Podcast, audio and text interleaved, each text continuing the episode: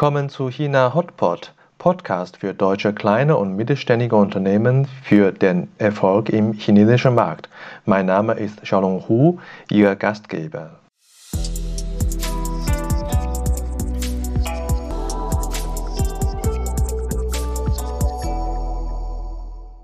Hallo, willkommen zu China Hotpot.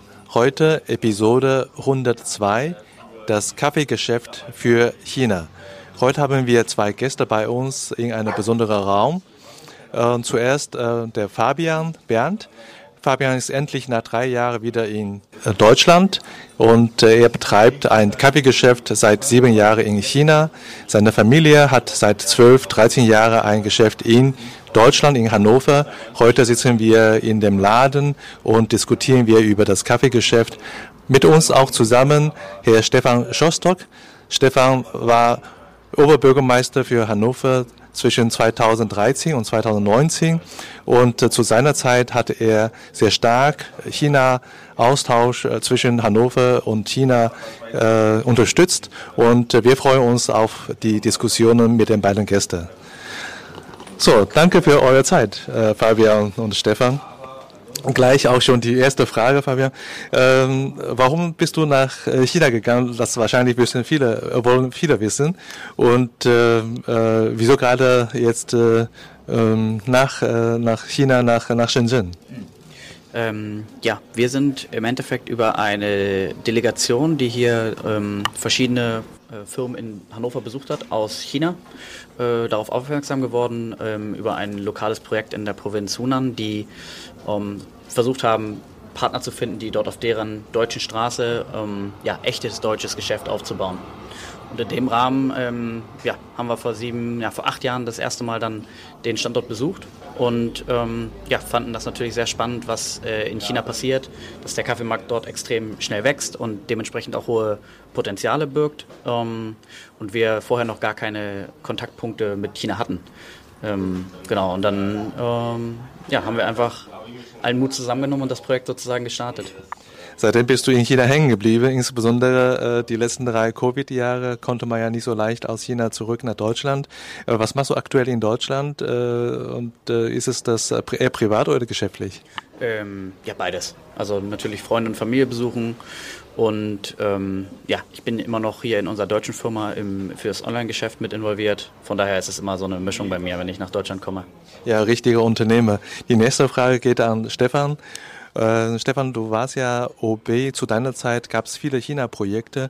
Wieso hattest du äh, sehr stark äh, den Austausch mit China unterstützt? Ja, 2013, als ich äh, gestartet bin als Oberbürgermeister, war auch eine Zeit, in der sehr viele chinesische Unternehmen Deutschland besucht haben. Ähm, China war 2012 der Hauptpartner auf der Hannoverschen Industriemesse und hatte fast die Hälfte der ähm, Unternehmen, die auf der Messe waren, dort auch gestellt. Und es gab eine sehr starke Vereinbarung zwischen China und der Bundesrepublik Deutschland, was das Thema Ausbau von Kooperationen im sowohl wirtschaftlichen als auch wissenschaftlichen und auch im kulturellen Feld anging. Und insofern musste man sich als Stadt auch durchaus überlegen, ob man eine eigene China-Strategie auch entwickelt. Und da waren wir an Hannover auch nicht alleine, sondern das haben auch andere Städte wie Oldenburg in Niedersachsen gemacht, aber auch bundesweit sehr viele Städte. Und wir haben äh, dann sehr viele Städte kennengelernt und auch überlegt, wie man das in eine gute Strategie, die auch zu bewältigen ist, dann eben münden lässt. Und haben Kontakt auch zu vielen hannoverschen Unternehmen aufgenommen und haben gesagt, wie könnte denn so etwas aussehen, was wir mit Wirtschaftsförderung dann auch unterlegen könnten. China-Know-how ist eben sehr wichtig für deutsche Unternehmen. Große mittelständische Unternehmen haben da viele Jahrzehnte schon Erfahrungen. Äh, einige sind zurückgekommen und haben China verlassen, andere haben das China-Geschäft erheblich ausgebaut. Und wir haben halt geschaut, ob man auch äh, für kleinere und mittelständische Unternehmen eben auch Konzepte gemeinsam entwickeln kann, die man auch dann mit unterstützen kann durch eine bundesdeutsche Wirtschaftsförderung und auch durch eine chinesische Wirtschaftsförderung. Und dann über die Städte Kontakte das eben auch zu machen.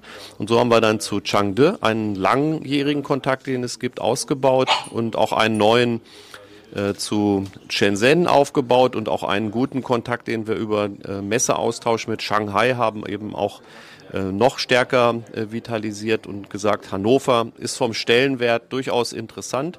Das Unternehmen, die sich international internationalisieren wollen, dass sie sich eben auch auf dem chinesischen Markt eben auch umschauen, ob sie mit ihren Produkten dort eben auch eine Chance haben äh, zu reüssieren. Und das ist ein sehr stark wachsender Markt. Und das war eben auch so der Beginn einer solchen Strategie. Das sind dann mehrere Reisen nach China gewesen und viele Besuche, die wir hier empfangen haben, wo wir dann Unternehmen auch immer wieder mit begleitet und auch verfolgt haben, wie sie sich mit ihren Erfahrungen auch entwickeln.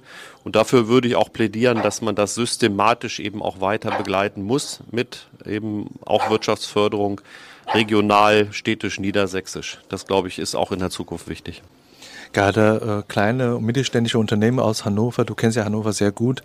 Äh, mir ist vorher nicht so be bekannt, dass Hannover so viele äh, Spezial Spezial-Lebensmittelfirmen äh, gibt. Und äh, warum ist Hannover so bekannt äh, für diese für diese Sparte von Wirtschaft? Wir haben eine sehr lange Tradition und das, man muss mal schauen auf die familiengeführten Unternehmen und was für Produkte die auch auf dem Weltmarkt anbieten. Und insofern ist das dann manchmal eine Überraschung, dass das nicht bekannt ist. Aber Balsen ist im Prinzip eigentlich ein weltweit agierendes Unternehmen, aber trotzdem nicht so bekannt mit einer Hannover-Identität.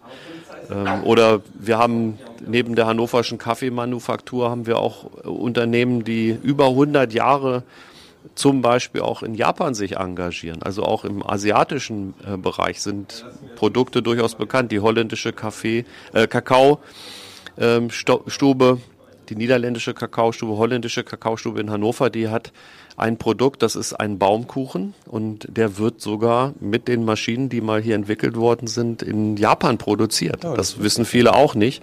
Und das ist ein wirklich geniales Produkt, was wirklich eine weltweite Vermarktungschance eigentlich hat. Und da muss man Unternehmen unterstützen.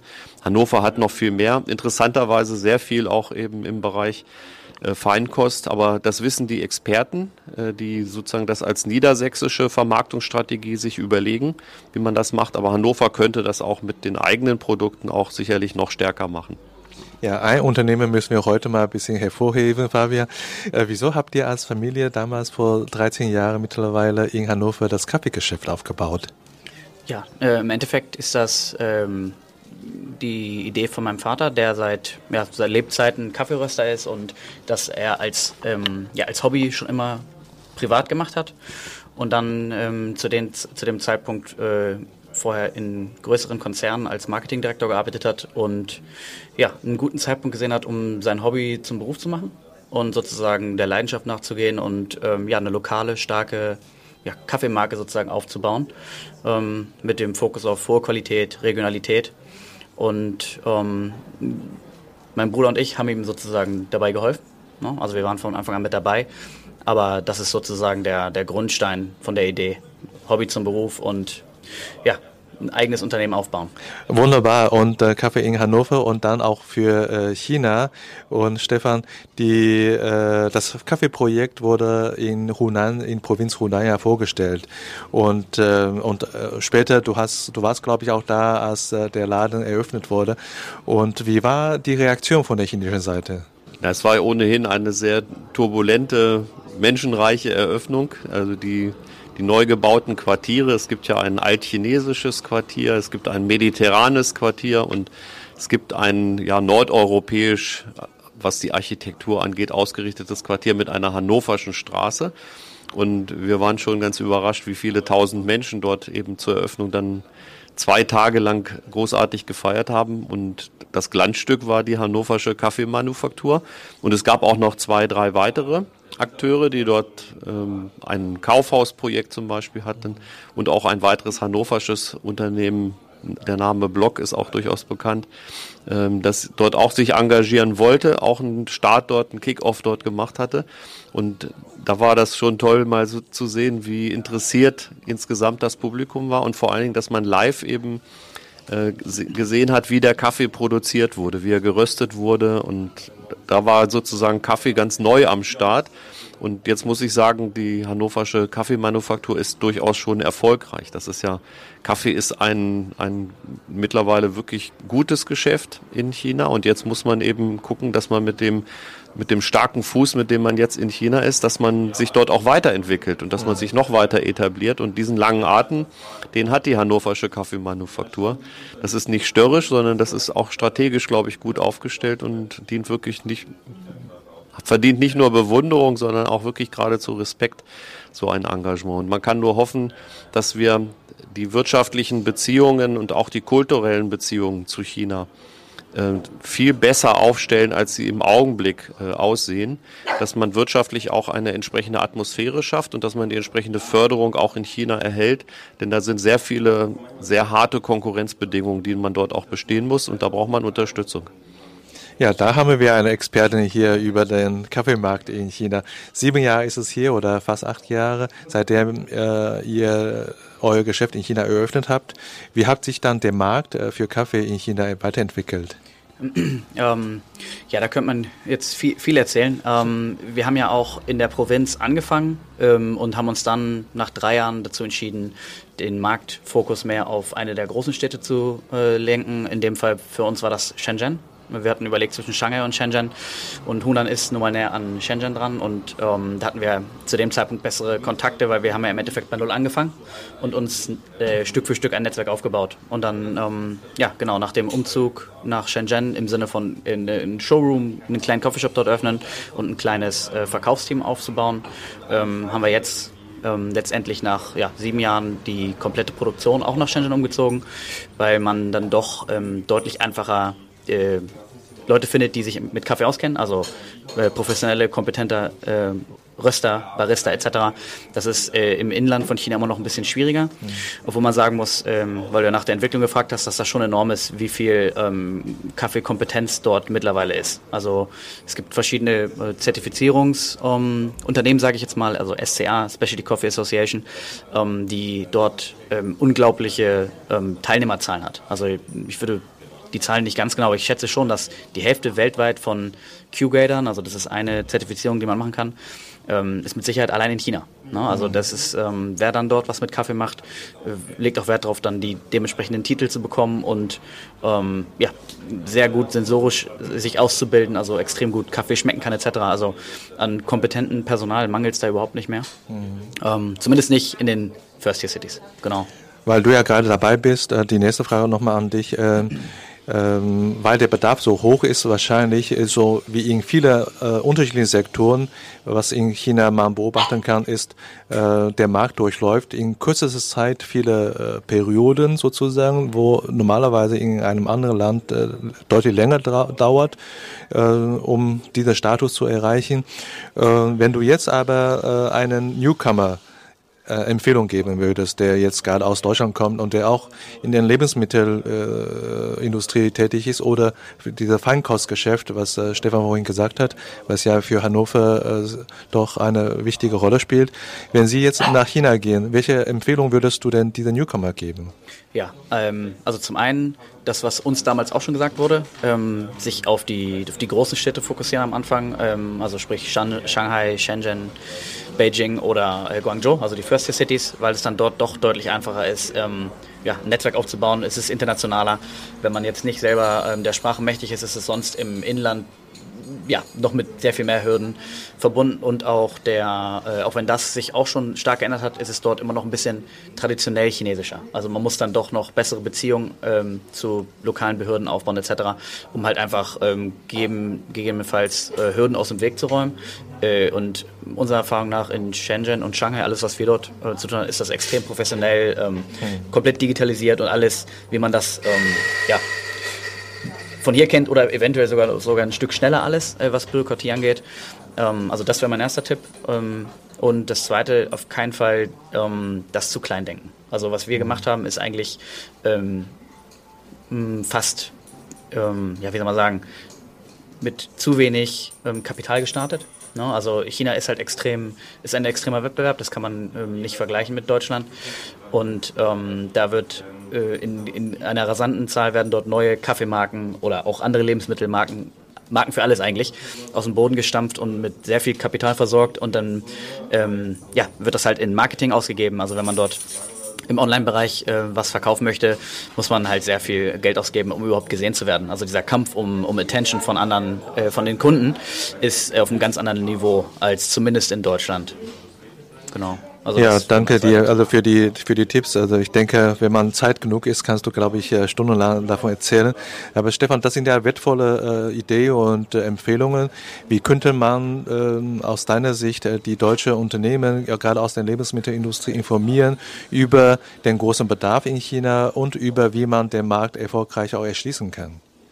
Ja, man muss, glaube ich, wirklich so eine sehr gründliche Bestandsaufnahme der heutigen Zeit auch machen, ne? was die neuen Bedingungen auch in China angeht und auch, glaube ich, auch mit einer gewissen Größe auch antreten. Ich würde auch immer sagen, dass es nicht ausreichen würde, wenn man allein Hannover dort denkt. Die Marke Hannover ist sicherlich etwas, was viele sich überlegen sollten, ob sie äh, das sozusagen auch stärker noch ausbauen und dass man unter der Marke Hannover noch eine Menge mehr Produkte auch gerade in dem Bereich jetzt landwirtschaftliche Produkte oder Feinkostprodukte auch nochmal bündelt und auch sagt, vielleicht kann man da noch ein paar Kooperationen auch äh, mit anbieten, dass eben die, die äh, schon vor Ort sind, eben auch ihr Produktangebot zum Teil mit anreichern um solche Sachen, dass man diese, diese Spannung, die man damit, das Interesse, was man damit wecken kann, dass man das vielleicht auch nutzt in, in China.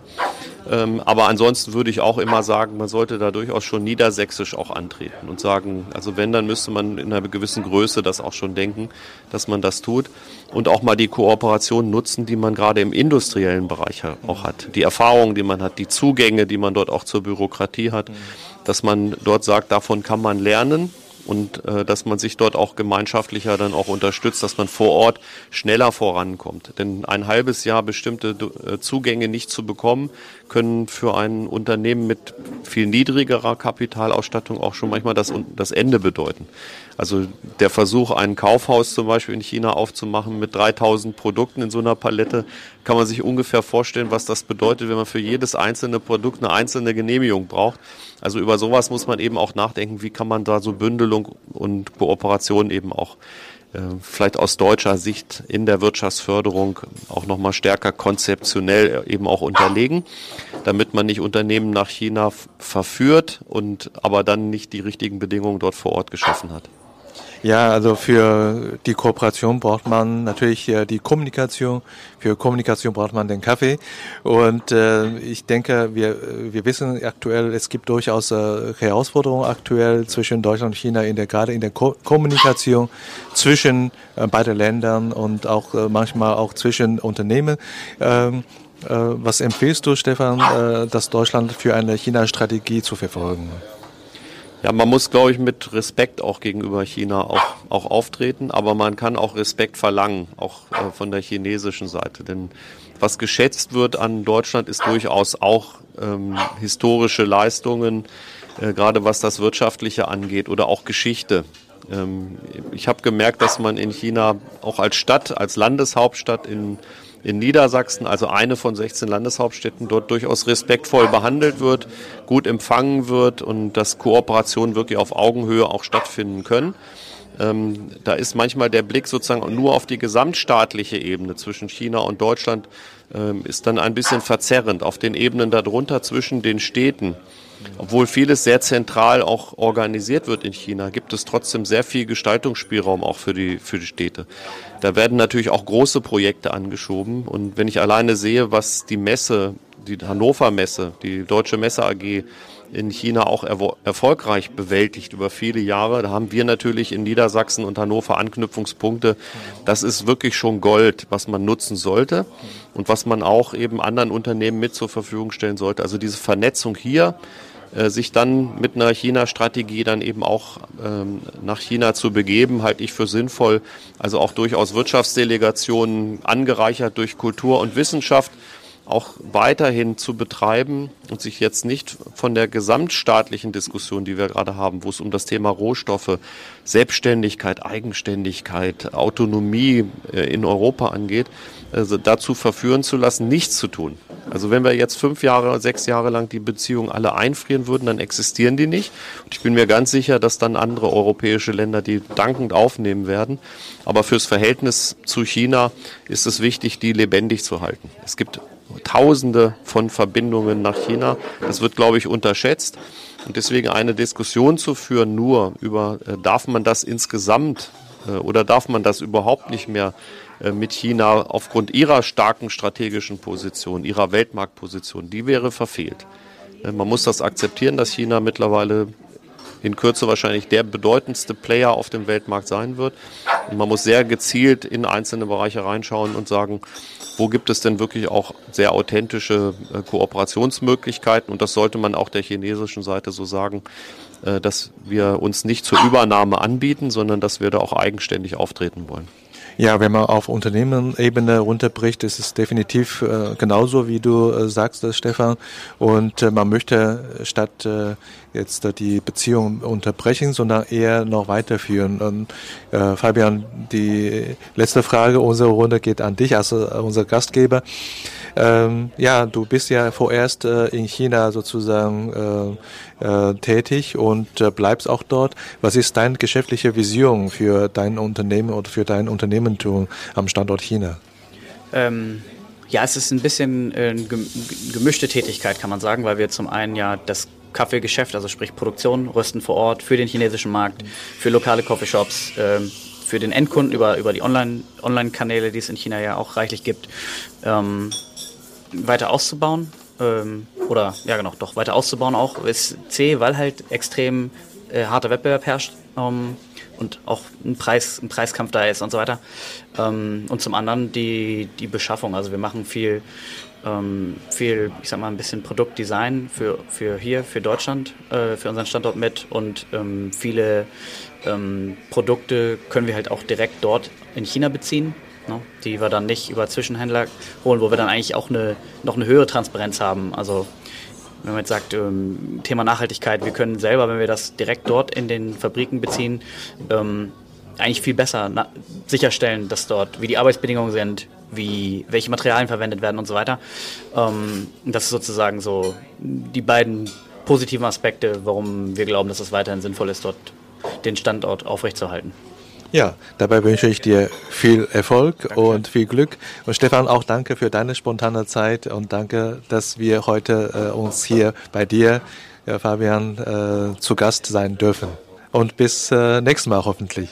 Ich wünsche auch viel Erfolg. Danke, danke. Das war unsere heutige Episode. Ich bin Xiaolong Hu, Ihr China-Coach für Ihren Geschäftserfolg.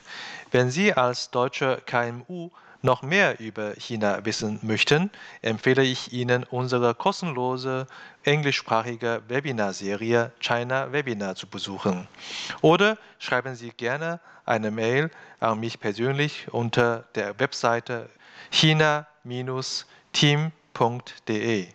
Mit über 100 China-Experten können wir Ihnen gerne weiterhelfen. Bis nächstes Mal und 再见.